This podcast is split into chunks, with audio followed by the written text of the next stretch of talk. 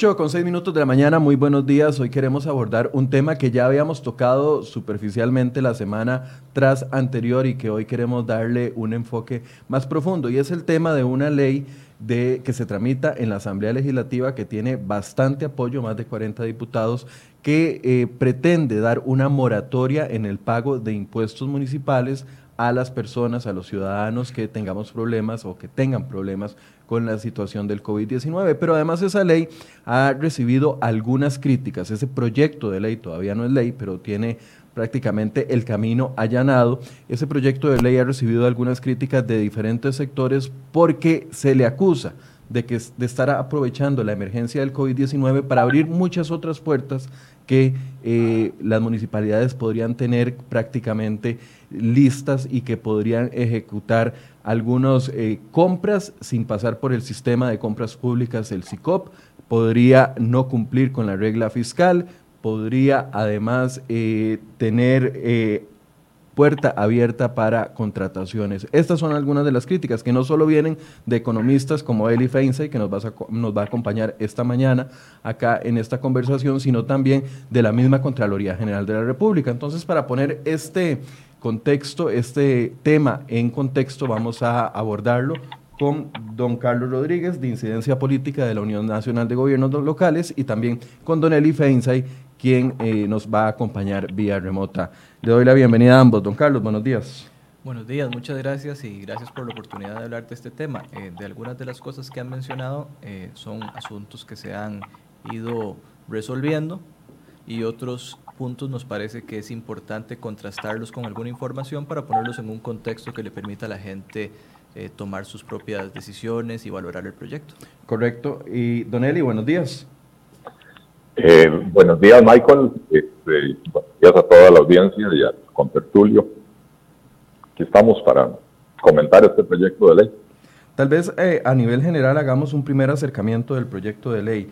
les decía que primero tiene un amplio apoyo en la Asamblea Legislativa, más de 40 diputados lo apoyan y segundo tiene una vía rápida aprobada desde mediados de este mes y ya los diputados eh, pareciera que el día de ayer ya teníamos noticia con respecto a que se va a aprobar en los próximos días. Eh, démosle la oportunidad a don Carlos de, una, de un primer acercamiento, don Carlos, con respecto al proyecto de ley. Sí, bueno, yo quisiera primero arrancar diciendo que las municipalidades tienen un rol importante en esta emergencia y eso lo podemos corroborar este, de todos los días en sitio, pero podríamos, por ejemplo, hablar de algunos números. Ha habido más de 5.000 espacios públicos que han sido este, cerrados por municipalidades. Tenemos más de 10.000 locales comerciales que se han fiscalizado, más de 1.200 cierres en locales comerciales. Tenemos los más de 1.000 efectivos de policías municipales abocados a colaborar con las otras e instituciones públicas que están atendiendo la emergencia. Se han realizado más de 700 multas por restricción vehicular a cargo de personal este, municipal. Eh, la estrategia que ustedes también ahora ponían en pantalla de la campaña de ayuda humanitaria también ha estado siendo eh, operativizada por los consejos municipales de emergencias que implica, este, en algunos casos, productos de limpieza, que implica los, los diarios. Todo eso lo, digamos, lo están haciendo las municipalidades y otras cuantas cosas más. Eso nos parece importante ponerlo en el contexto. Ahora, hablando del proyecto de ley como una generalidad, podríamos decir que se divide en dos partes. Hay una parte que ofrece algunas alternativas para el contribuyente y hay otra parte que se centra en facilitar la gestión financiera de las municipalidades con los recursos que ya tienen. Y yo creo que esto es lo más importante. En términos generales, ahora podemos ver algún detalle o alguna particularidad, pero en términos generales estamos hablando de una ley que temporalmente, excepcionalmente, permite a las municipalidades un manejo financiero distinto al usual para ejecutar los recursos que ya tienen con básicamente tres mm, objetivos principales. Uno, eh, asegurar la operatividad de los servicios más esenciales que prestan las municipalidades. Dos, el tema de eh, sufragar algunas de las posibles cosas que puedan salir a raíz de la emergencia, que no es solo ahora con lo que estamos viendo, sino a futuro también habrán otros programas que se requerirán. Y cuarto, poder tercero. afrontar, perdón, tercero, disminución de sus, eh, de sus ingresos, porque obviamente esto también va a afectar los ingresos municipales. Son como los, el enfoque general. Don Eli, un primer acercamiento al, al análisis que usted hace del proyecto de ley. Eh, bueno, yo quisiera eh, eh, estoy escuchando un retorno un poco extraño. No sé si ustedes me escuchan bien. Nosotros sí le estamos escuchando bien. Ok. Pues, este, quisiera empezar por, por esto último que decía don Carlos, ¿verdad? Y es que él decía que eh, de forma temporal y para hacerle frente a la crisis provocada por la pandemia, que las municipalidades requieren hacer un manejo financiero distinto. Eh, Lamentablemente, eh, eso no, se, eh, no, coincide con lo que establece el proyecto de ley. Este es un proyecto de ley eh, que se inventó básicamente para encubrir dentro del proyecto la intención que han tenido los gobiernos locales desde hace mucho tiempo de ser excluidos del cumplimiento de la regla fiscal. Tanto es así que si bien es cierto, se les otorga a las municipalidades ciertas potestades temporales para hacerle frente a la pandemia, potestades que son bastante discutibles, ¿verdad? Porque básicamente tienen que ver con eh, otorgarles la posibilidad de incrementar los gastos administrativos. Y yo no entiendo cómo es que para enfrentar una pandemia uno necesita eh, eh, aumentar los gastos administrativos y más bien que los operativos, ¿verdad? Eh, pero si bien esos son temporales, la exoneración del cumplimiento de la regla fiscal es permanente. Lo que se está introduciendo en este proyecto de ley es una modificación a la ley de fortalecimiento de las finanzas públicas para excluir de manera permanente a las municipalidades, a los consejos eh, municipales de distrito y a los comités de deportes del cumplimiento de la regla fiscal. Insisto, esto no tiene absolutamente nada que ver con la pandemia y es un gol que nos están queriendo meter eh, eh, con, esta excusa que se ha vuelto tan, tan útil para, para los, los populistas de este país de utilizar la pandemia de excusa para absolutamente todas las gollerías y barbaridades que quieren eh, aprovechar para aprobar. Tal vez mi primera pregunta para poder ir abriendo el debate con respecto a este tema es, ¿por qué se introdujo dentro de una misma ley que lo que pretende, o lo, lo, que pretende es una moratoria al pago de impuestos de las personas que no puedan irle a pagar a sus municipalidades porque tienen problemas de ingresos por el COVID-19, ¿por qué se introducen estos otros tres temas tan modulares? El tema del levantamiento de la regla fiscal permanente, el tema de que no se estén obligados a comprar a través del sistema de compras públicas SICOP y el tema de más contrataciones, don Carlos. Ok, vamos a, ver, si te parece, te propongo que eh, atendamos el tema del CICOP de primero. Adelante, le hago la pregunta general, usted empiece por el, el que En el tema de CICOP, lo que tenemos que entender es que ya hay excepciones a la contratación a través de la contratación administrativa de por sí por situaciones de emergencia.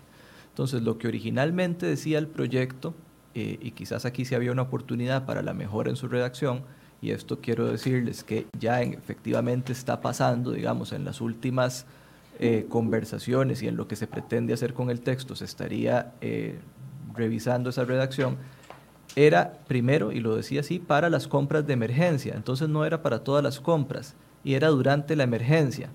Pero en todo caso, el verdadero problema, y es el enfoque que se le está pretendiendo dar a la redacción eh, actualmente, es que SICOP lamentablemente tiene costos de implementación altos y es un gasto corriente para las municipalidades, por ejemplo. La gran mayoría de las municipalidades está en SICOP. Hay unas que faltaban y generalmente eh, son las más pequeñas. En, general, las que faltaban son las más pequeñas. Entonces, con SICOP, el enfoque se le, que, se le, que se le quiere dar y que se está pretendiendo en el texto, eh, según lo que más pequeñas estén exentas del pago por implementación o por tarifa mensual a RAXA. Nosotros creemos que una plataforma de compras de esta es súper importante para el Estado y que más bien debería ser este, gratuita para que lo desarrolle el Estado y que lo usen las instituciones de forma gratuita. Pero el enfoque es para las municipalidades pequeñas. En este momento no está así en el texto. E, eso es lo que le iba a decir, don Carlos, porque, o, sea, las lo que hablan son los papeles, ¿verdad? El proyecto de ley claramente no dice lo que usted está diciendo. Dice el artículo 10, con la finalidad de lograr una respuesta oportuna e inmediata de las necesidades de las comunidades ante la situación de emergencia sanitaria provocada por el COVID-19, se autoriza a las municipalidades e intendencias para que realicen procesos de contratación administrativa sin necesidad del uso de la plataforma del sistema integrado. Aquí, en el proyecto de ley, hasta el momento, hasta el día de hoy, 8 con 16 minutos de la mañana está así puesto. Además, me, llama mucho la atención y quiero preguntarle, la semana pasada cuando preguntamos esto a doña Karen Porras de la Unión Nacional de Gobiernos Locales, a la que usted pertenece, dijo que eh, el argumento que utilizó en ese momento fue de que SICOP atrasaba mucho las compras. Eso fue lo que nos mandó en un video, que, que utilizar SICOP genera complicaciones en, el tema de compras públicas y que eso ah, podía atrasar algunos procesos. Ese argumento ya lo están abandonando entonces. Vamos a ver, yo quiero que quede claro esto, es que quizás ahí es donde la parte puede confundir el texto. Cuando digo que, eh, que se está pretendiendo es que hay una moción que tiene consenso sobre ese artículo. Efectivamente los papeles hablan y en eso usted tiene toda la razón. Si hay una parte que usted, donde usted se detuvo, lo que sigue es que es para compras que estén relacionadas con la emergencia. Pero en todo caso ya hay, ya hay excepciones para eso y quizás ahí es donde confunde. Eso que dice, esa primera parte ya se puede hacer, aunque no esté ahí. Y aunque se quite del texto, hay mecanismos especiales para la situación de emergencia. Entonces realmente esa parte, eh, ¿y, por qué son, ¿y por qué existen? Justamente para asegurarse de que la agilidad que puede requerir una emergencia eh, no se vea obstaculizada y por eso hay excepciones.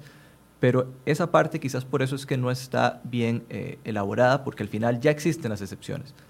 La moción que, se está, que está generando consenso es esa de que se enfoque en el tema del pago para las municipalidades pequeñas, para que no tengan la esa dificultad en este momento. ¿Y quién va, a determinar qué es una municipalidad pequeña y qué no? la manera más fácil y objetiva de hacerlo es utilizando el, la clasificación de la Contraloría, que tiene, las divide en cuatro grupos. Las C y las D son las más pequeñitas. Entonces eso es un parámetro que se, que se pretende usar. Pero lo que sí les quiero decir es que esa parte existe hoy, esa excepción existe hoy. Entonces el, enfoque va por ese otro lado. Eh, sí, que, sí que se requiere agilidad en las compras hoy y, por eso es que existen ya mecanismos para eso también. Don Eli, sobre este punto. Eh, Michael, lamentablemente el día de ayer las municipalidades, perdón, los, los diputados tomaron la decisión de dispensar de todo trámite este proyecto de ley. Esto implica que ese proyecto de ley va a ser tramitado a espaldas del público costarricense, sin requisitos de publicación, sin requisitos de o sin obligación de, tener que resolver las, mociones que se presenten. Y entonces, don Carlos aquí nos está hablando de un consenso eh, alrededor de una reforma a un texto que ayer se aprobó, aprobar por vía acelerada sin o sea, con dispensa de trámite. Eh, ese mismo tipo de trámite lo utilizaron hace tres, cuatro semanas eh, los diputados para aprobar la ley del retiro de los fondos de capitalización laboral y aprovecharon esa opacidad en la forma de tramitarlo para meter el gol de autorizarle al Banco Central eh, a comprar títulos de la deuda del gobierno de Costa Rica en el mercado secundario sin límites de ninguna naturaleza. Entonces, temas tan trascendentales como los que se están incluyendo en este proyecto de ley, e insisto, que no tienen absolutamente nada que ver con la pandemia, eh, no deben de ser discutidos eh, de esta manera. Eh, a mí me preocupa mucho cuando me dicen, como está diciendo ahora don Carlos, que esa autorización de por sí ya está en la ley. Bueno, si ya está en la ley, entonces, ¿por qué están haciendo una ley para volver a decir lo que se supone que ya está en la ley? Usualmente es porque introducen pequeños cambios en la redacción que implican enormes cambios en la aplicación del asunto. Pretender eh, exonerar de, a las municipalidades, perdón, de tener que utilizar el CICOP para hacer las compras eh, realmente es pedir permiso para actuar con absoluta opacidad, para poder utilizar los recursos públicos sin tener que rendir cuentas de manera oportuna a la, a la población que es básicamente lo que permite el SICOP. El SICOP le permite a uno como ciudadano saber qué se está contratando, qué compras están queriendo hacer las diferentes entidades públicas, pero el SICOP también le permite a las entidades agilizar las compras, al contrario de lo que, de lo que indicó doña Karen. El SICOP, al eliminar los requisitos de presentación de papel, etcétera, permite que, la, que, la, que los trámites sean bastante más acelerados que en, el, que, en el sistema tradicional cuando había que presentar ofertas por escrito, con certificaciones, con 20 mil fotocopias de todo. Eh, eh, ahora, en tiempos de coronavirus, ¿verdad? Donde tenemos movilidad restringida, donde la recomendación de las autoridades de salud es quédese en casa, pretender eliminar el CICOP es obligar a la gente a salir a la calle a, a, hacer fotocopias, a llevar documentos a la municipalidad, además de que cómo se entera los potenciales oferentes de que existen estas contrataciones y no las están publicando en el FICOP.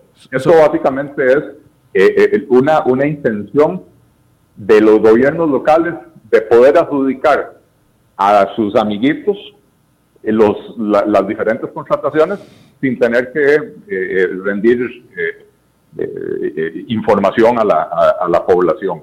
Eh, entonces, si esto se va a reformar, y yo conozco un texto sustitutivo que, ya está circulando, eh, entonces, ¿por qué la dispensa de trámites al proyecto de ley que todavía no está reformado? ¿Verdad? Esto es un, es un procedimiento bastante peligroso, ¿verdad? Porque, insisto, el tema de la CICOP está para garantizar transparencia, por, o por lo menos para aumentar la transparencia en los procesos de contratación. Eh, y si la intención era que las municipalidades pequeñas no tengan que pagar eh, por el acceso a la plataforma, pues entonces era muy fácil decirlo de esa manera.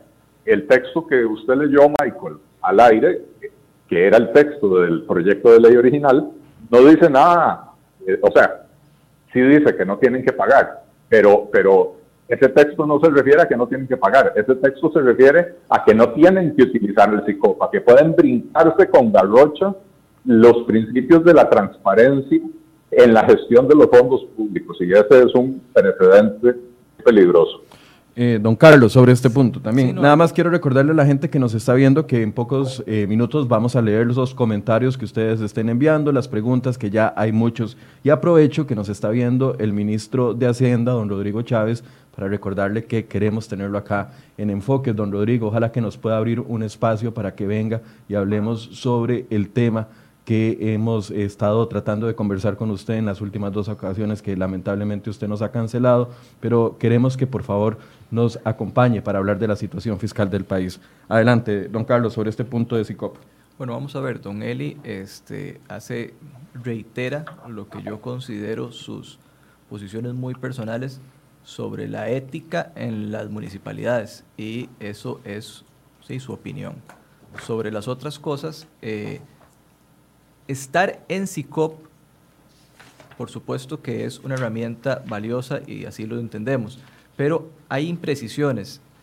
Don él insiste en que esto es para salir de SICOP. El proyecto, incluso en su redacción original, habla de que es para las contrataciones de emergencia, o sea, está acotado a un tipo de contratación y también a un plazo, que es el de la emergencia. Pero en todo caso, como don Eli ya lo reconoce también, él conoce de una propuesta de cambio de ese artículo que va en la línea del cobro. Sí, nosotros creemos que esa plataforma debería ser una plataforma gratuita para las instituciones públicas, que el gobierno lo desarrolle y lo sostenga.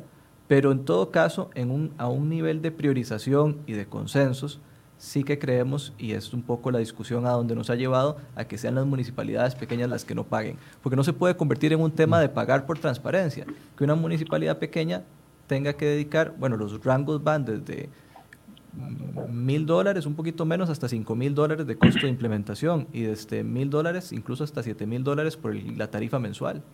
Entonces sí es un mm. poco este, puede ser un poco oneroso para las municipalidades. Don Carlos, sobre este mismo tema ya se pronunció la Contraloría General de la República y dice, dentro de su análisis de este artículo 10 que ustedes proponen, dicen que la flexibilización absoluta de los mecanismos de compra tal cual se pretende en la propuesta del proyecto de ley no es viable, sino que se debe hacer en los términos exclusivos que define el Poder Ejecutivo para atender las emergencias en concreto. En el caso específico, las condiciones de flexibilización de compras se dictaron con un decreto ejecutivo. Eh, la Contraloría tampoco está de acuerdo con, este, con esta posición que ustedes están asumiendo.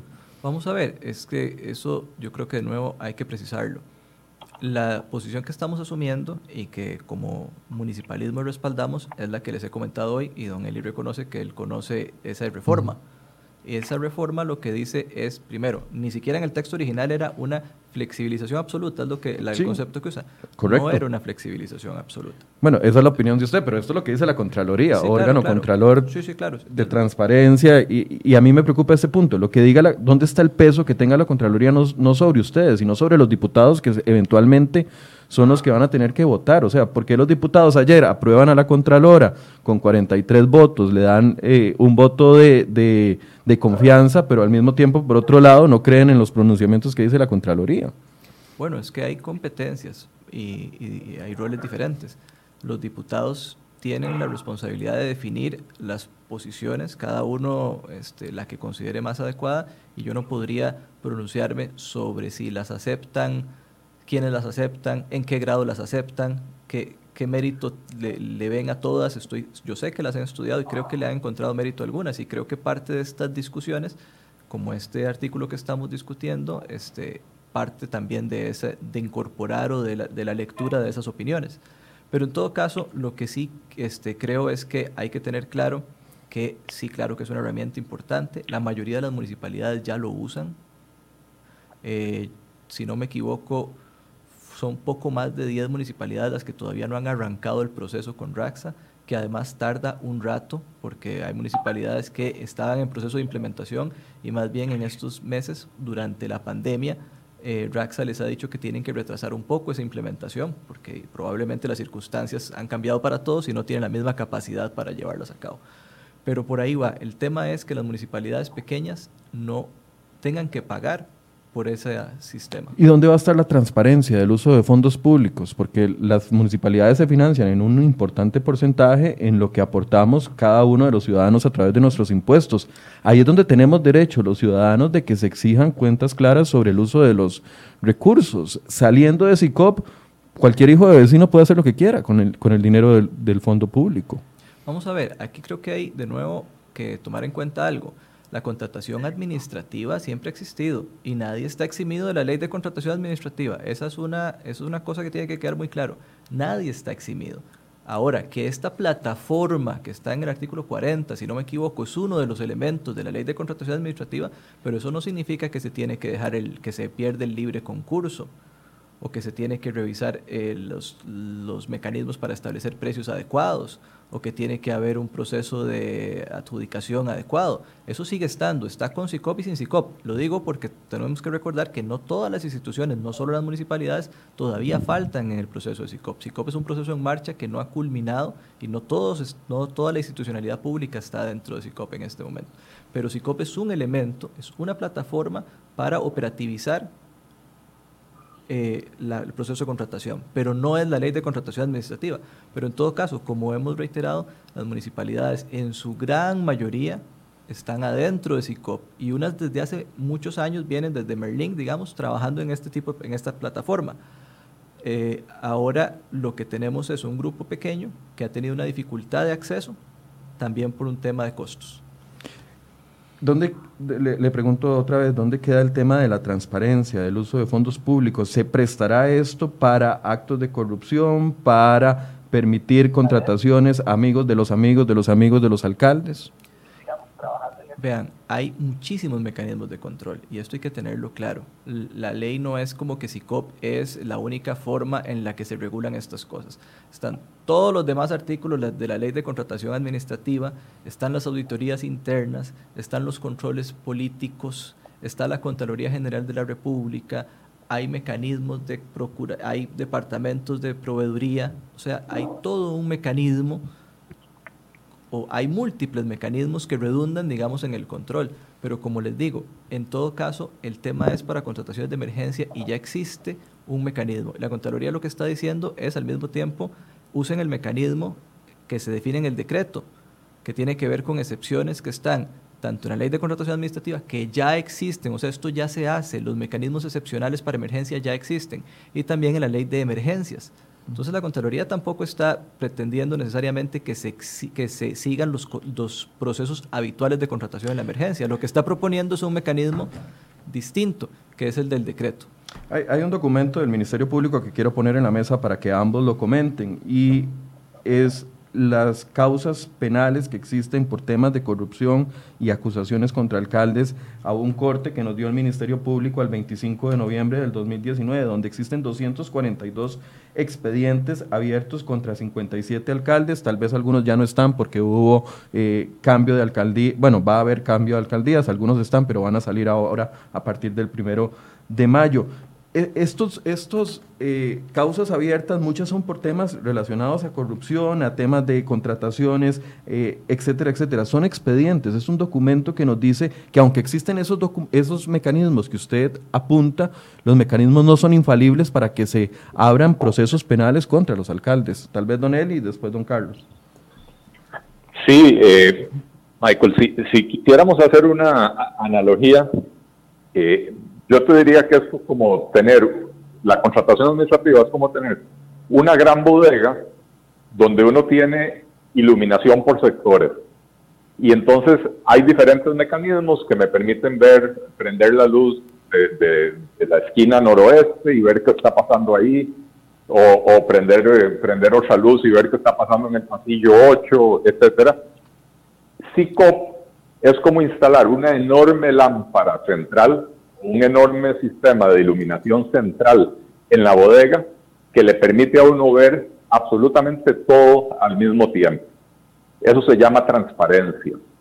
Este, yo sé que hay otros mecanismos y, yo sé que el CICOP no es la totalidad de la ley de contratación administrativa. Sin embargo, el CICOP es una herramienta que no solo permite eh, iluminar todo el proceso, darle transparencia, porque una vez que, que una contratación está en el CICOP, eh, la población tiene la forma de enterarse que eso está ahí, ¿verdad? Eh, sino que eh, además hay informes de la Contraloría que revelan que el, el uso de CICOP disminuye significativamente los costos de contratación. ¿Por qué? Porque al tener usted una contratación abierta a todo el mundo, para que todo el mundo se entere, empiezan a aparecer oferentes que de otra manera no se enteran que la municipalidad de la Cruz está queriendo comprar 500 resmas de papel, ¿verdad? O, está queriendo comprar 42 fusiles para, para, la policía municipal, lo que sea, ¿verdad? Entonces, al, al aparecer otros oferentes, de pronto se genera más competencia en el proceso de contratación y resulta en mejores precios. Entonces, diciendo eso, la excusa de que es que el CICOP, el, pago del, del, CICOP es muy caro, eh, tampoco es de recibo. Digamos que en estos momentos que las municipalidades, como, todo como todas las entidades recaudatorias del país, están sufriendo las consecuencias del parón económico y van a tener menores ingresos, puede justificarse que las municipalidades pobres no paguen eh, el acceso al CICOP. Pero en términos generales, precisamente el uso del CICOP está diseñado para disminuirle a esas municipalidades los costos en las compras públicas que efectúan, de manera que con ese ahorro pueden pagar con creces el costo de pertenecer al CICOP. Don Carlos. Sí, eh, pero es que el, tema es que nos trasladamos de generalidades a las especificidades. Yo estoy de acuerdo con ustedes en que eh, el texto es el que habla y en eso don Michael tiene toda la razón. También don Eli y yo hemos confirmado la existencia de una propuesta que va en otra línea, que es la de las municipalidades pobres. Y en eso le doy la razón a don Eli en esa parte de lo que dijo. Sí, efectivamente la propuesta lo que pretende es que las municipalidades pequeñas no incurran en un gasto para incorporarse a CICOP y para implementar CICOP. Y ese es el enfoque. Y lo otro, reitero, ya existen mecanismos especiales en el caso de las emergencias, lo cual demuestra que el Estado costarricense y los legisladores y el Poder Ejecutivo ha considerado que deben existir esos mecanismos para casos de emergencia. O sea, no es nuevo. Entonces se ha considerado, es una discusión um, agotada, digamos, de que en casos de emergencia se ocupan mecanismos especiales. Y por ahí este, creo que estamos de acuerdo. Y sí, nuestro enfoque es que el tema del costo no sea una barrera. Ok. Y hablemos del tema de la regla fiscal. ¿Por qué introducir dentro de una moratoria de pago de impuestos la regla fiscal permanente o el levantamiento de regla fiscal permanente para las municipalidades? Que al fin y al cabo la regla fiscal es, es una, una medida que nos permite de una u otra forma ir teniendo también otro tipo de control cruzado sobre las finanzas de las instituciones del Estado. Sí, muchísimas gracias. Este es un punto que ya hemos abordado alguna vez y eh, ¿Por qué incluirlo? Quizás vos, me planteas que por qué incluirlo en una ley de moratoria. Es que no es una ley de moratoria nada más. Eh, existían en la Asamblea Legislativa otros proyectos que sí tenían un enfoque como ese, una ley de condonación, una ley de moratoria o cualquier enfoque, digamos, en esa línea, enfocado solo el contribuyente.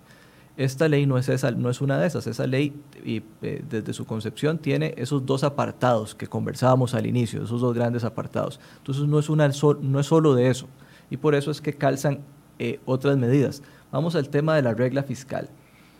Eh, hay una concepción equivocada, nos parece a nosotros, de creer que existe la regla fiscal. Y hay reglas fiscales, no existe solo una. Hay una regla en particular. Hacienda, en el mes que se aprobó la ley de fortalecimiento de las finanzas públicas, hizo un estudio, un estudio de eh, de qué habría pasado si esa regla fiscal se hubiera un poco el efecto que tendría sobre el déficit, ¿cierto? Y Hacienda lo reconoce y hay una frase ahí, varias en realidad, que dice que hay una regla de oro, una regla fiscal de oro.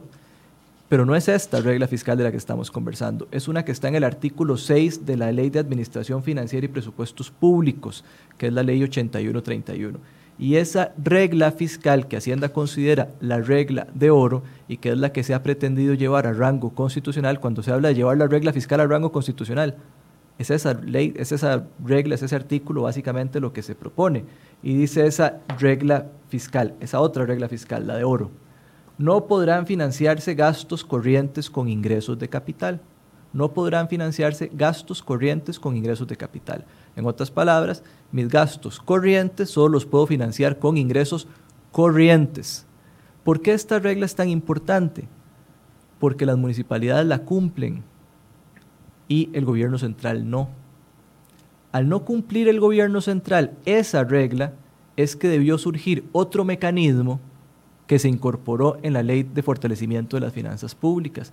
¿Por qué el gobierno no la puede cumplir? Bueno, porque lamentablemente el nivel de deterioro que teníamos fiscal hace que en este momento no lo pueda cumplir y, no lo, y, si, y si lo implementara ya, implica probablemente desmantelar el 50% de, de, las instituciones, de las instituciones públicas. ¿Qué es lo que vemos hoy? Que el gobierno central debe financiar más o menos el 50% de su presupuesto a través de deuda números redondos, 50%. Eso quiere decir que incluso paga salarios con deuda. Eso incumple esa regla que yo acabo de mencionar. El gobierno en este momento no está en posibilidad de cumplirla y por eso se creó esa otra. Pero resulta que las municipalidades sí estamos cumpliendo esa otra regla de oro. Sí la cumplimos. Y eso es una diferencia fundamental.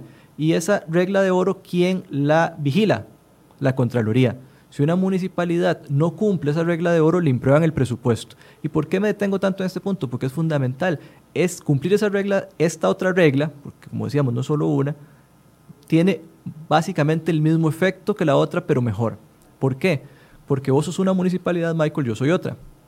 Si vos para el año, para este año, tus ingresos corrientes crecieron 3%, tus gastos corrientes tienen ese tope. Porque como solo puedes pagar esos gastos con tu ingreso, si tus ingresos crecieron un poquito, tus gastos corrientes van a poder crecer un poquito. Si tus ingresos corrientes no crecieron nada, tus gastos no crecen nada. Entonces es una regla fiscal que tiene ese efecto, pero además es casuístico. Es tu caso. Si vos creciste 5%, vos vas a poder crecer. Si yo no crecí nada, yo no puedo crecer nada. En cambio, la otra regla, primero se crea porque esta otra no se cumple y es para todo el mundo el mismo monto, cuando en realidad debería ser casuístico en función del presupuesto de cada uno. Las municipalidades, al cumplir esta regla, podrían tener el mismo efecto que la ley de fortalecimiento de las finanzas públicas, que es lo que busca esa ley. Don Eli, su posición con respecto a regla fiscal. Bueno, yo, yo quiero eh, darle una ovación de pie a don Carlos. Ya está listo para ser alcalde, ser diputado, eh, porque domina a la perfección el, arte de, de, desviar la atención y no hablar del tema de fondo, ¿verdad? Este, lo que establece el proyecto de ley es exonerar a las municipalidades del cumplimiento de la regla fiscal incluida en la ley de fortalecimiento de las finanzas públicas. No tiene nada que ver con esa otra regla fiscal que él denomina la regla de oro y que efectivamente, como dice él, nunca se ha cumplido y esa fue la razón por la cual fue necesario adoptar esta otra regla fiscal que se introdujo en la reforma fiscal. Eh, si, si, como dice don Carlos, las municipalidades ya cumplen con la regla fiscal, ¿cuál es la necesidad entonces de excluirlas? Eh, realmente me parece que esta ley, este proyecto de ley, que lamentablemente está a punto de convertirse en ley de la República, porque como ya dije, los diputados ya decidieron exonerarla de todo tipo de trámites, ¿verdad? Eh, este proyecto de ley lo que pretende es darles a las municipalidades una flexibilidad que no se justifica. Eh, ¿Por qué? Porque si uno lee los artículos, si mal no recuerdo, 4 y 5 del proyecto de ley, ahí lo que se pretende es autorizarle a las municipalidades a incrementar el porcentaje de sus presupuestos o de sus ingresos que destinan a gastos administrativos no a gastos operativos que puedan tener que, ver con la atención de la pandemia, sino a gastos administrativos. Ellos quieren gastar más en alquileres de locales, en, en personal de oficina, en papelería, en computadoras, no en los temas que tienen que ver con la atención primaria de la emergencia creada por la pandemia. Nada más Eso para, están los artículos 4 y 5. Perdón, Don Eli, para eh, apuntar lo que dice el artículo 4 y 5, dice, de forma excepcional en los ejercicios presupuestarios 2020 y 2021, las municipalidades y consejos municipales del distrito podrán de distrito podrán sobrepasar el límite impuesto en el artículo ley de la ley 75, en el artículo 3 de la ley 7509. En el caso del artículo 4 dice, y destinar hasta un 40% para gastos administrativos del monto que le corresponde del impuesto sobre los bienes inmuebles. Y en el 5 dice, la misma introducción, y luego dice, y destinar hasta un 50% de sus ingresos ordinarios municipales para atender los gastos generales de administración.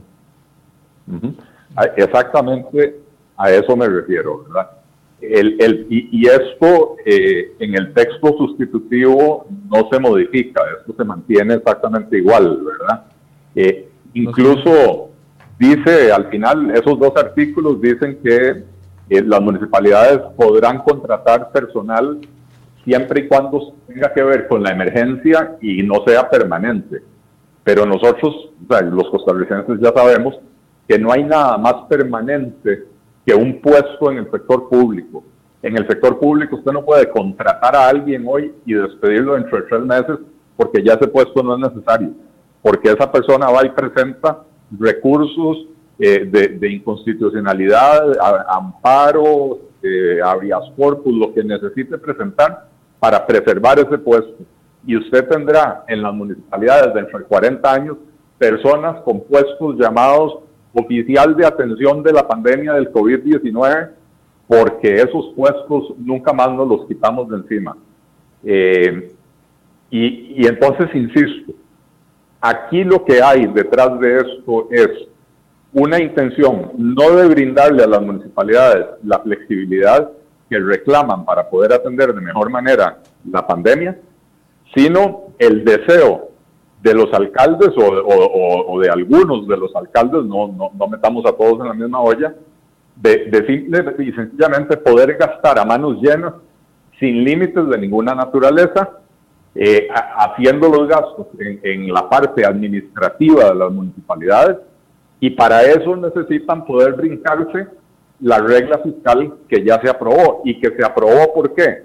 Porque el país estaba en el 2017 y en el 2018 al borde de un precipicio fiscal y hoy, lamentablemente, producto de la pandemia, estamos más cerca todavía de ese precipicio.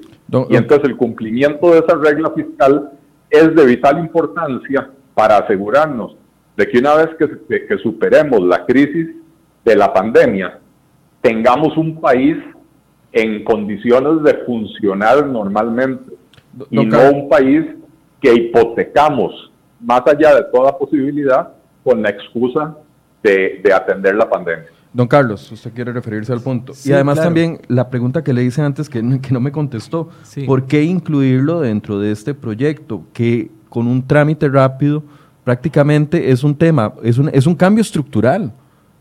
A largo plazo dentro de una ley que muy bonita se llama Ley de Moratoria y de Fortalecimiento de las Municipalidades, pero de moratoria de impuestos. Claramente nadie se va a oponer en este contexto a que las eh, personas que viven en los diferentes municipios tengan la oportunidad de tener una moratoria en el pago de impuestos. Entonces ahí es donde está esa sensación de que efectivamente es un gol, un cambio permanente en una ley eh, temporal de nueve meses. Ok, pero vamos por partes. El tema de que es un gol, ahí es donde no lo compartimos. Bueno, don Eli, este, yo no supe, eh, es el piropo más raro que me, han, que me han dado, el que me dio don Eli antes.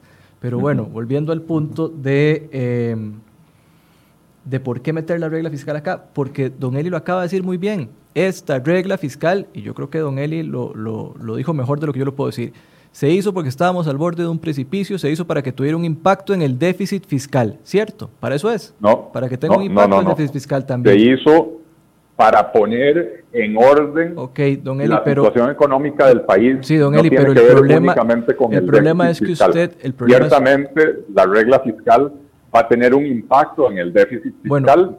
Eh, pero no es el único objetivo. No será el único objetivo, pero usted entonces hace una, eh, usted antes dice que yo dije que fue la regla de oro. Quien dice que es la regla de oro es el Ministerio de Hacienda, en un estudio que hizo sobre la aplicación de la regla fiscal para medir su impacto en el déficit fiscal. Y además, usted también me daba la razón antes en decir que justamente esta regla fiscal se hizo porque el gobierno no ha podido cumplir con la otra, la del artículo 6 de, la ley de administración financiera. Y las municipalidades sí lo cumplen tiene el mismo efecto. Una municipalidad que no crece sus ingresos corrientes no va a poder aumentar su gasto corriente. Y entonces ya lo cumple, ¿para qué quieren exonerarse de la otra regla fiscal? La otra regla fiscal no debería de, impactarles porque, porque ya están cumpliendo con la regla de oro. No, señor, porque si usted tuvo un ingreso, como pasó, y las municipalidades han venido aumentando su ingreso corriente, y, la, y está en los informes de la Contraloría, en parte por actualización de tarifas, en parte por una mejor gestión del cobro entonces hay municipalidades que tienen ingresos corrientes de un 6% y en función de la situación del gobierno central me imponen un 4%. Pero además, aquí viene un punto importante. No cuánto del presupuesto de la República, el déficit fiscal se manifiesta en el presupuesto de la República, que es el que se financia con la deuda. ¿Cuánto del presupuesto de la República es dinero que va a las municipalidades? El 0.09%. Incluso, quitemos la plata de caminos, que todos conocemos que es básicamente todo lo que manda el gobierno. ¿Cuánto del presupuesto de la República va a las municipalidades? El 0.08%. Eso es importante tenerlo en cuenta. Otro elemento a tener en cuenta, y te estoy respondiendo de alguna manera por qué creemos que tiene que sacarse y por qué, final, por qué es este o cualquier otra vía el momento y la vía justa para sacarlo. Por todas estas razones, porque ya cumplimos la regla fiscal de oro que no se puede cumplir en el presupuesto de la República, lamentablemente, porque, no, porque las transferencias corrientes a las municipalidades representan apenas el 0.08% del presupuesto del gobierno central, del presupuesto de la República Porque pero siguen siendo fondos públicos, siguen siendo fondos de los contribuyentes que necesitan estar controlados, que necesitan que eventualmente una municipalidad no se endeude más de lo que pueda endeudarse y meter en problemas a sus eh, contribuyentes y eventualmente subir impuestos para afectar a sus contribuyentes. Claro, perfecto, pero, pero eso es que siguen siendo fondos públicos y tienen sus mecanismos, pero se consolidan en lugares distintos. Vos me das el ejemplo del endeudamiento, que me parece un ejemplo perfecto, válido, es una preocupación válida de cualquier costarricense, yo la comparto. Veamos el tema del endeudamiento.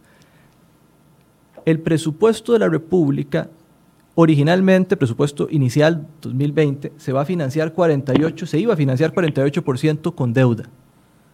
Aparte de que el número es alto, se utiliza deuda para pagar gastos corrientes, incluidos salarios, por ejemplo, que es preocupante, todos lo entendemos.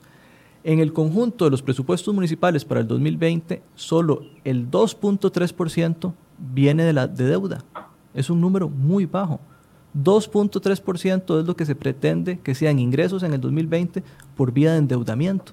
Y además se utilizan solo para capital. O sea, para obras de capital me refiero para construir, para hacer calles, para comprar una maquinaria, que son las inversiones de capital. Entonces ahí está el endeudamiento. ¿Por qué, a pesar de que son fondos públicos los dos, no se les puede dar el mismo tratamiento? Porque son situaciones distintas. Te pongo el ejemplo del endeudamiento, 48% versus 2.3%. En uno se utiliza para pagar gasto corriente, gasto básico de operación, y en el otro solo es para capital. Por eso tiene que tener un tratamiento distinto. Pero estoy de acuerdo con vos aún más, porque vos si decís, tiene que si una municipalidad... Si tiene que tener un tratamiento distinto, don Carlos, ¿por qué lo metemos dentro de una ley disfrazado?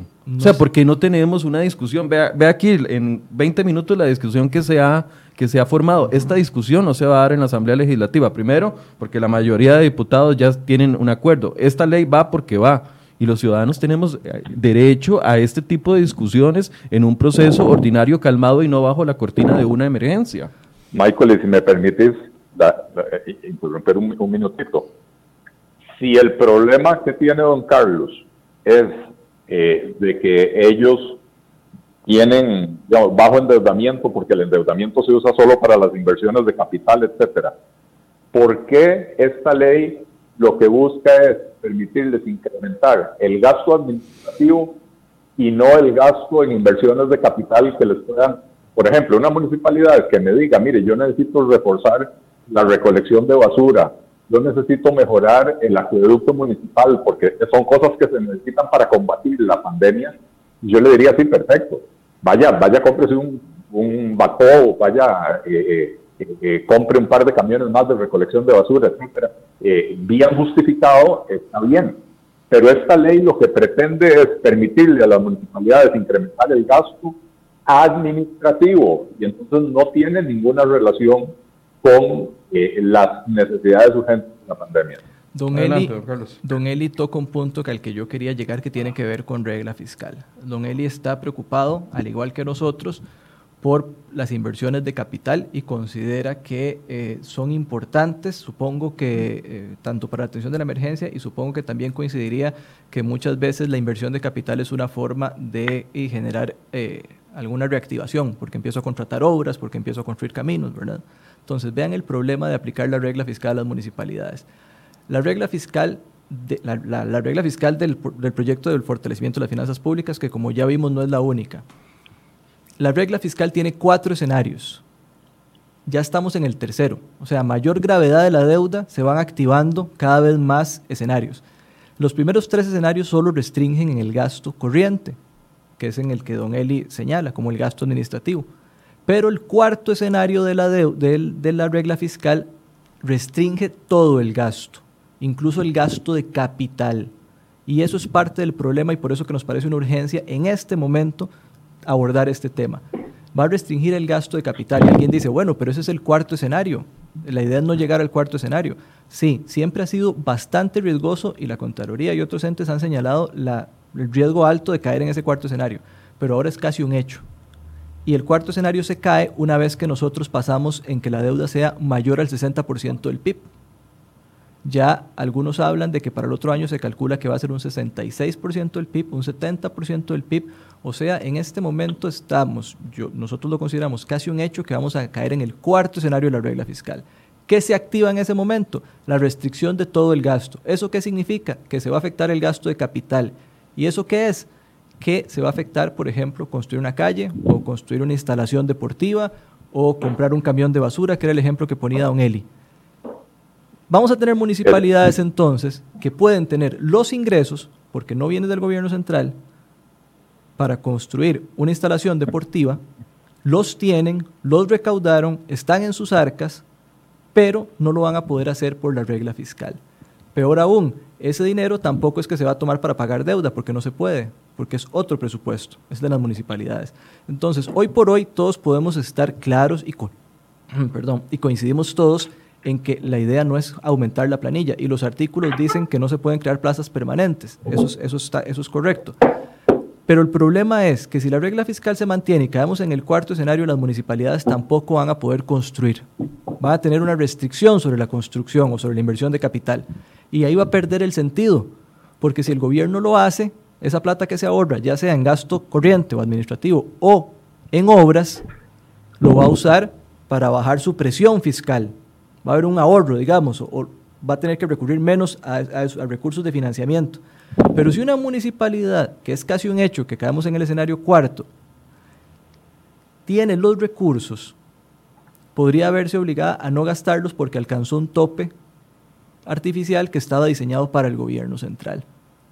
Entonces, ¿por qué no generan una ley que diga eso específicamente? Las municipalidades que logren recaudarlo, en lugar de abrir la posibilidad para todo el mundo, solo para aquellas que logren tener sus recursos para invertir en capital. Es que ya lo dice.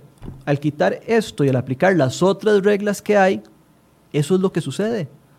Usted quita esta regla fiscal, pero sigue cumpliendo la del artículo 6, tiene el efecto adecuado, pero con la particularidad adecuada, creemos nosotros, de que si vos tu municipalidad, si tiene los recursos, los puede gastar. Si la mía no los tiene, no los gasta. Y se vuelve la aplicación caso a caso, según las circunstancias del presupuesto de cada una. Se va a restringir el gasto de capital si caemos en el escenario cuarto, que es casi un hecho, y entonces una municipalidad que tiene el recurso que lo recaudó, alcanzó el tope.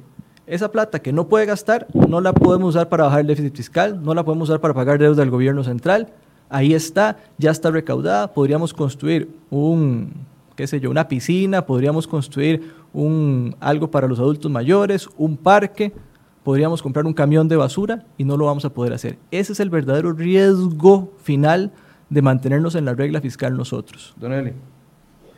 A ver, Michael, eh, las matemáticas de, don Carlos no, no cierran. Eh, para empezar, la regla fiscal incluida en la ley de fortalecimiento de las finanzas públicas tiene una cláusula de desaplicación en caso de emergencia nacional. Y esa cláusula básicamente dice que si se declara una emergencia y el costo de atención de la emergencia iguala o supera el 0.3% del PIB, la regla fiscal no se tiene que aplicar. Bueno, esta pandemia ya con solo, con solo ver eh, el costo, por ejemplo, de los, de los bonos proteger que, ofreció el gobierno, ya con solo eso superó con creces ese 0.3% del PIB. Eh, y eso sin hablar de los gastos extraordinarios en que han tenido que incurrir el Ministerio de Salud y la Caja Costarricense de Seguro Social, etcétera, ¿verdad? Entonces, eh, la regla fiscal en estas circunstancias no se va a aplicar no se va a aplicar porque, porque la, emergencia nacional y mientras dure la declaratoria de la emergencia nacional, eh, tiene esa cláusula de, de salida o de desaplicación la ley. Eso en primer lugar. En segundo lugar, dicen las municipalidades que necesitan esta ley, esta flexibilización, porque sus ingresos están cayendo producto del parón económico, lo cual muy probablemente es cierto, ¿verdad? Este, las patentes municipales, eh, eh, eh, bueno, los, alquileres de los locales, de los mercados municipales, etcétera, etcétera, todo eso, muy probablemente esos ingresos van a caer significativamente. Y entonces, don Carlos nos está hablando de un escenario hipotético en el que las municipalidades van a tener la plata, pero no la pueden gastar, pero lo que me están diciendo es necesitamos esta flexibilidad porque no tenemos la plata, ¿verdad? De manera que, a, mí las, las matemáticas eh, eh, no, no, me están cuadrando, ¿verdad? Eh, lo, lo, cierto es que este no es un momento para ponerse creativo e insisto, con reformas que adquieren carácter de permanentes y no limitándolo a cuestiones pasajeras y temporales para la atención de la crisis. Eh, yo probablemente tampoco estaría de acuerdo con que los exoneren de cumplir la regla fiscal eh, eh, aún en la crisis, pero mi, mi, opinión en eso ya es irrelevante. La ley, la, la reforma fiscal incluyó la cláusula de desaplicación y esa es la realidad. Y por último, para insistir en el concepto de que las matemáticas de don Carlos no cuadran, es que él está hablando de las restricciones que podrían aplicarse el próximo año a los gastos de capital, pero esta ley y los dos artículos que, usted leyó al aire, Michael, de lo que hablan es de autorizarle a las municipalidades a incrementar el gasto administrativo, no el gasto de capital. De manera que eh, alguien, alguien no está diciendo la verdad.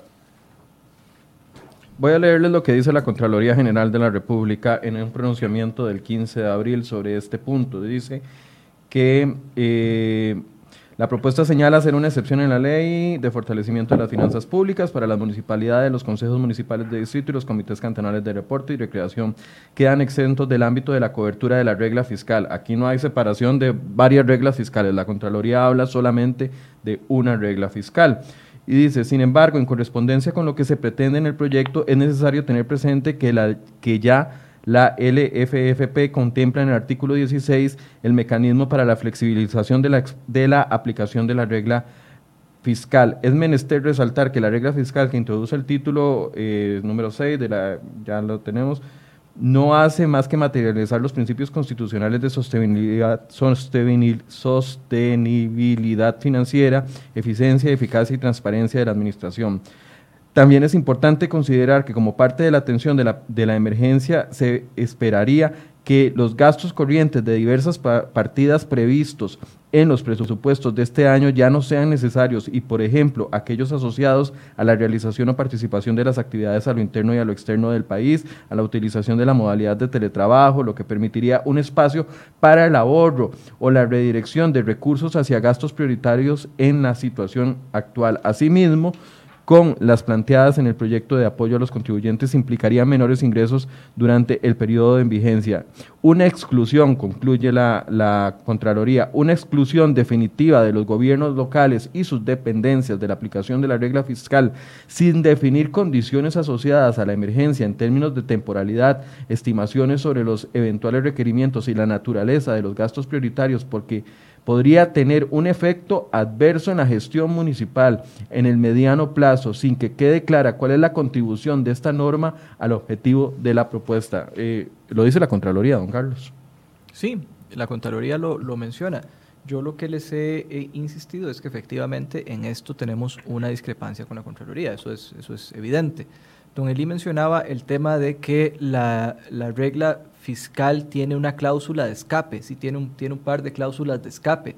Sin embargo, en este momento, la, aplicación de la regla fiscal en el caso de las municipalidades, según lo dictado por el, por el gobierno de la República, no, no se está dando. O sea, sí, se mantiene la regla fiscal. Eso es importante. Lo otro es que eh, don Elip menciona o hace hincapié eh, sobre el tema de que para aumentar, que vamos a aumentar el gasto corriente, seguro que vamos a contratar más. Según el artículo 4 y 5. Sí, pero ahí yo tengo... ¿Ese lo modificaron también? ¿O lo van a modificar los diputados? Eh, ¿O se va a quedar como está? En ese, si, si, existieran cambios, hasta donde tenemos entendido, serían eh, mínimos. Pero bueno, lo que les quiero decir con, esta, con este tema es que aumentar un porcentaje no necesariamente significa gastar más. Y yo creo que aquí es donde hay un error. Si yo hoy tengo un presupuesto de, eh, 800, de mil millones, digamos, y eh, tengo un tope de un 40%, quiere decir que gasto 400 millones en, en ese tipo de gasto. Si mi ingreso se reduce, y ya no mi presupuesto no es de mil millones, sino que es de 800, por poner algo, y sigo gastando los mismos 400, ya me pasé del 40%, ahora estoy en un 50%. Don Eli y cualquier otra persona diría, bueno, esto significa que lo que tienen que hacer es ahorrar. Por supuesto que hay que ahorrar. Lo dice la Contraloría también. Sí, sí, y es, es de acuerdo, eso es, eso es correcto. Y las municipalidades tendrán que hacerlo porque sus ingresos se están reduciendo. El tema es que hay ciertos gastos que son bastante difíciles de reducir. Por ejemplo, remuneraciones es un porcentaje alto de los gastos que son muy poco flexibles. Eso lo entendemos. Entonces, si te reduce, si te reduce el ingreso, se te reduce el presupuesto de forma global, puede ser que gastes la misma plata o que aún ahorrando gastes menos plata en gasto administrativo, pero aún así te pases del porcentaje. Eso es lo que dice ese artículo. Yo no quiero que usted eh, me brinque otra vez la respuesta con el tema de la Contraloría. Es que la Contraloría puso en cintura, por así decirse, a la Caja Costarricense del Seguro Social cuando no quiso aplicar las medidas de la ley eh, de la ley de fortalecimiento de finanzas públicas. Puso en cintura al Poder Judicial cuando quiso brincarse algunos de los procedimientos y de algunas de las eh, de lo que establecía la ley de fortalecimiento de finanzas públicas. Y aquí les está diciendo ustedes a previo y les está diciendo a los diputados que claramente van a ser eh, oídos sordos a lo que diga la Contraloría en este punto, pero le está diciendo claramente, yo no, sé cómo lo podría decir más claro la Contraloría, podría tener un efecto adverso en la gestión municipal en el mediano plazo, sin que quede clara cuál es la contribución de esta norma al objetivo. Primero, en la ley la Contraloría no ve la justificación de esta, de esta inclusión de la regla fiscal dentro de un proyecto que pretende moratorias, insisto. Muy bonito porque nadie se va a oponer a eso. Pero además les está diciendo que a mediano y a largo plazo va, puede tener un efecto adverso en la gestión municipal. O sea, ¿por qué se quieren brincar este, este párrafo tan importante? ¿Por qué quieren ignorarlo? ¿Por qué quieren desacreditarlo? ¿Por qué quieren no darle el peso que corresponde? Porque tenemos una competencia también y tenemos derecho a tener una opinión distinta. Pero además no nos estamos brincando nada. La, Caja tenía una opinión distinta. Ah, bueno, pero el Poder Judicial tenía una opinión distinta. Ejemplo, y, se tuvieron que ajustar. Ah, ok, a ese ejemplo iba. Usted no escuchó a las municipalidades desaplicando la regla fiscal las municipalidades están cumpliendo con, sus parámetros. Claro, porque tienen 40 padrinos políticos en la asamblea que les van a aprobar lo que quieran. pero vamos a ver, vos mencionaste el ejemplo de la caja y del Poder Judicial. La caja no tiene 40 padrinos políticos que les van a decir, aunque la, Contraloría, la Contraloría diga no, ustedes pueden ir. Pero voy al punto. Lo que quiero decirte es que las municipalidades, la inmensa mayoría, siguió el trámite presentaron sus proyectos de presupuesto, su plan presupuesto cumpliendo regla fiscal y estamos recurriendo a las instancias que ofrece un Estado de Derecho válidamente. Cambia, así como esto se hizo con una ley, estamos procurando también que de la misma manera se atienda esta que es nuestra posición.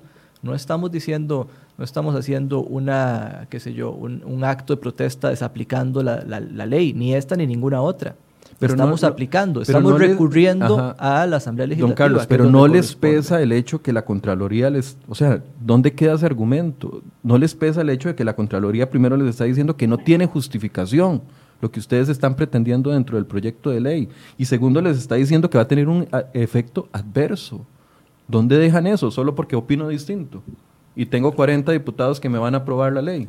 No, si usted, eh, vamos a ver, podemos no coincidir usted y yo o cualquier otra persona. Digamos, yo, estoy exponiendo un argumento que dice la Contraloría, no es opinión personal. Ok, bueno, eh, o con la Contraloría, es válido no, no, no, no coincidir. No significa que desprestigiemos a la Contraloría. En este punto no coincidimos. Y no coincidimos, y mi respuesta sería la que ya le he dado, no coincidimos porque se va a afectar el gasto de capital, no coincidimos porque el nivel de endeudamiento de las municipalidades no se compara, no coincidimos porque a diferencia del gobierno central las municipalidades no usamos endeudamiento para pago de gasto corriente, no coincidimos porque las municipalidades sí están cumpliendo el artículo 6 de la Ley de Administración Financiera que el mismo Ministerio de Hacienda llama la regla de oro, lamentablemente no la puede cumplir, no coincidimos porque no va a tener un efecto en reducir el déficit fiscal, no coincidimos porque la mayor parte de los ingresos de las municipalidades son recaudados por las mismas municipalidades y lo otro es fundamentalmente el dinero que llega para los caminos de la red vial, del impuesto a los combustibles. No coincidimos porque la gente quiere cosas que ocupa cosas, necesita cosas que también son gasto corriente.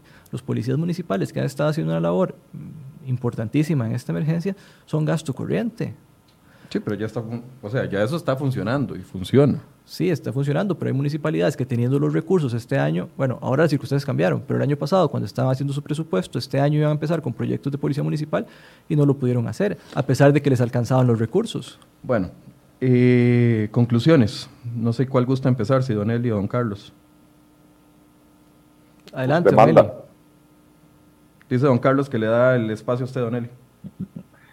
Eh, Michael, el, eh, eh, yo creo que el asunto no es debatir si las municipalidades tienen o no tienen derecho a, tener una opinión distinta.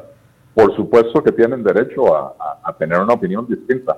Eh, creo que la, discusión tiene que centrarse en el fondo del proyecto de ley y si este proyecto de ley es algo que le conviene al país. y cuando hablamos del fondo del proyecto de ley, don Carlos no ha presentado un solo argumento que haga válida la aprobación de esta ley. Él sigue hablando de la necesidad de, incrementar los gastos de capital cuando este proyecto únicamente habla de incrementar los gastos administrativos. No ha, no ha brindado una explicación eh, satisfactoria de por qué exonerar permanentemente a las municipalidades del cumplimiento de la regla fiscal con la excusa de una crisis que, por más dura y profunda que sea, es temporal, ¿verdad? Eh, y tampoco nos ha dado una explicación satisfactoria de por qué eh, excluir a las municipalidades del cumplimiento del ciclo eh, podría ser una cosa buena en, esta coyuntura, ¿verdad? Yo creo que ninguna emergencia justifica la, la disminución de las medidas de transparencia. Por el contrario, ¿verdad?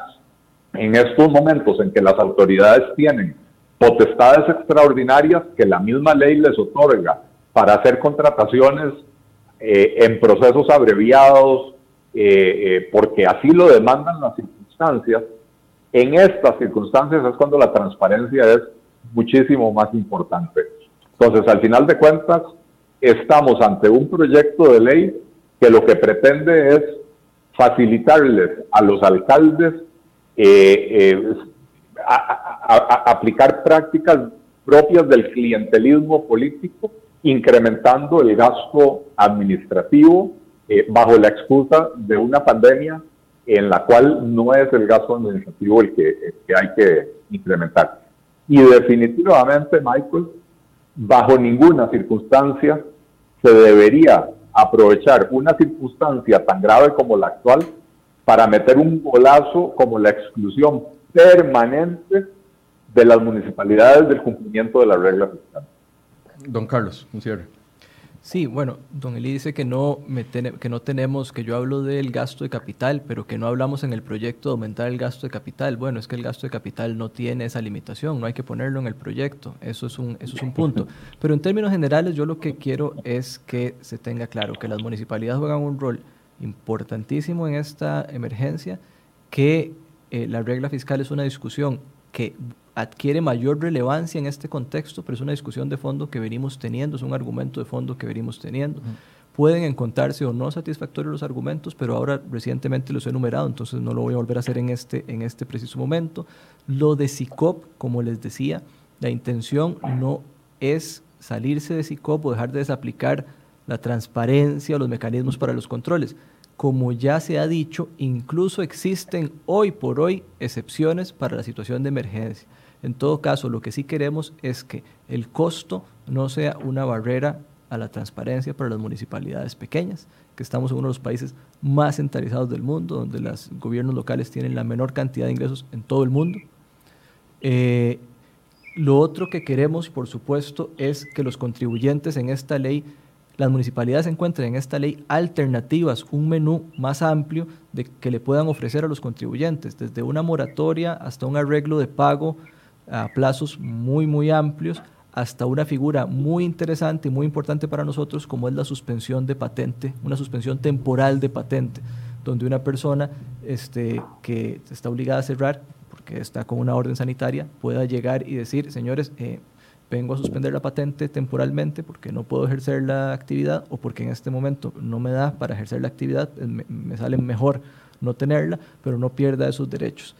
Eh, sobre, los, sobre el fondo, sobre los argumentos, hemos discutido bastante, entendemos las discrepancias, no pretendemos que, todo, que todos coincidamos, pero creemos que los argumentos son suficientes para la discusión de regla fiscal, para el tema del CICOP, que creo que ha sido bastante aclarado en esta mesa, y sí es importante ofrecerle a las municipalidades las herramientas para que puedan ofrecer beneficios a los contribuyentes. Si yo te hubiera dicho a vos que una ley nada más me permite hacer una reducción del 50% de las tarifas y no me meto con la parte presupuestaria, ¿cómo hago? En el momento que yo te digo a vos, pagame tu patente dentro de seis meses, eso está muy bien, yo quisiera poder hacer eso, pero ¿con qué recursos cubro ese periodo? Bueno, la Contraloría ofreció una opción aquí. Los presupuestos no se van a gastar completos este año, se pueden trasladar. Las patentes representan el 21% de, o el 20% de los ingresos de las municipalidades. No es suficiente. Bien. Eh, gracias a don Carlos, gracias a don Eli. Las cartas están sobre la mesa, las posiciones. ¿Por qué? Algunos me están reclamando de que por qué le doy eh, más peso a lo que dice la Contraloría que a lo que digan los diputados, porque la Contraloría es un órgano técnico, no político. Se rige y, y analiza la legislación actual y lo ve a raíz de eso no a las decisiones de conveniencia de que si apruebo esto me va a ir mejor o peor eventualmente en cierto cantón. Básicamente por eso es. Muchas gracias por su compañía. Vamos a darle seguimiento a ese tema y eventualmente lo volveremos a tocar si es necesario. Buenos días.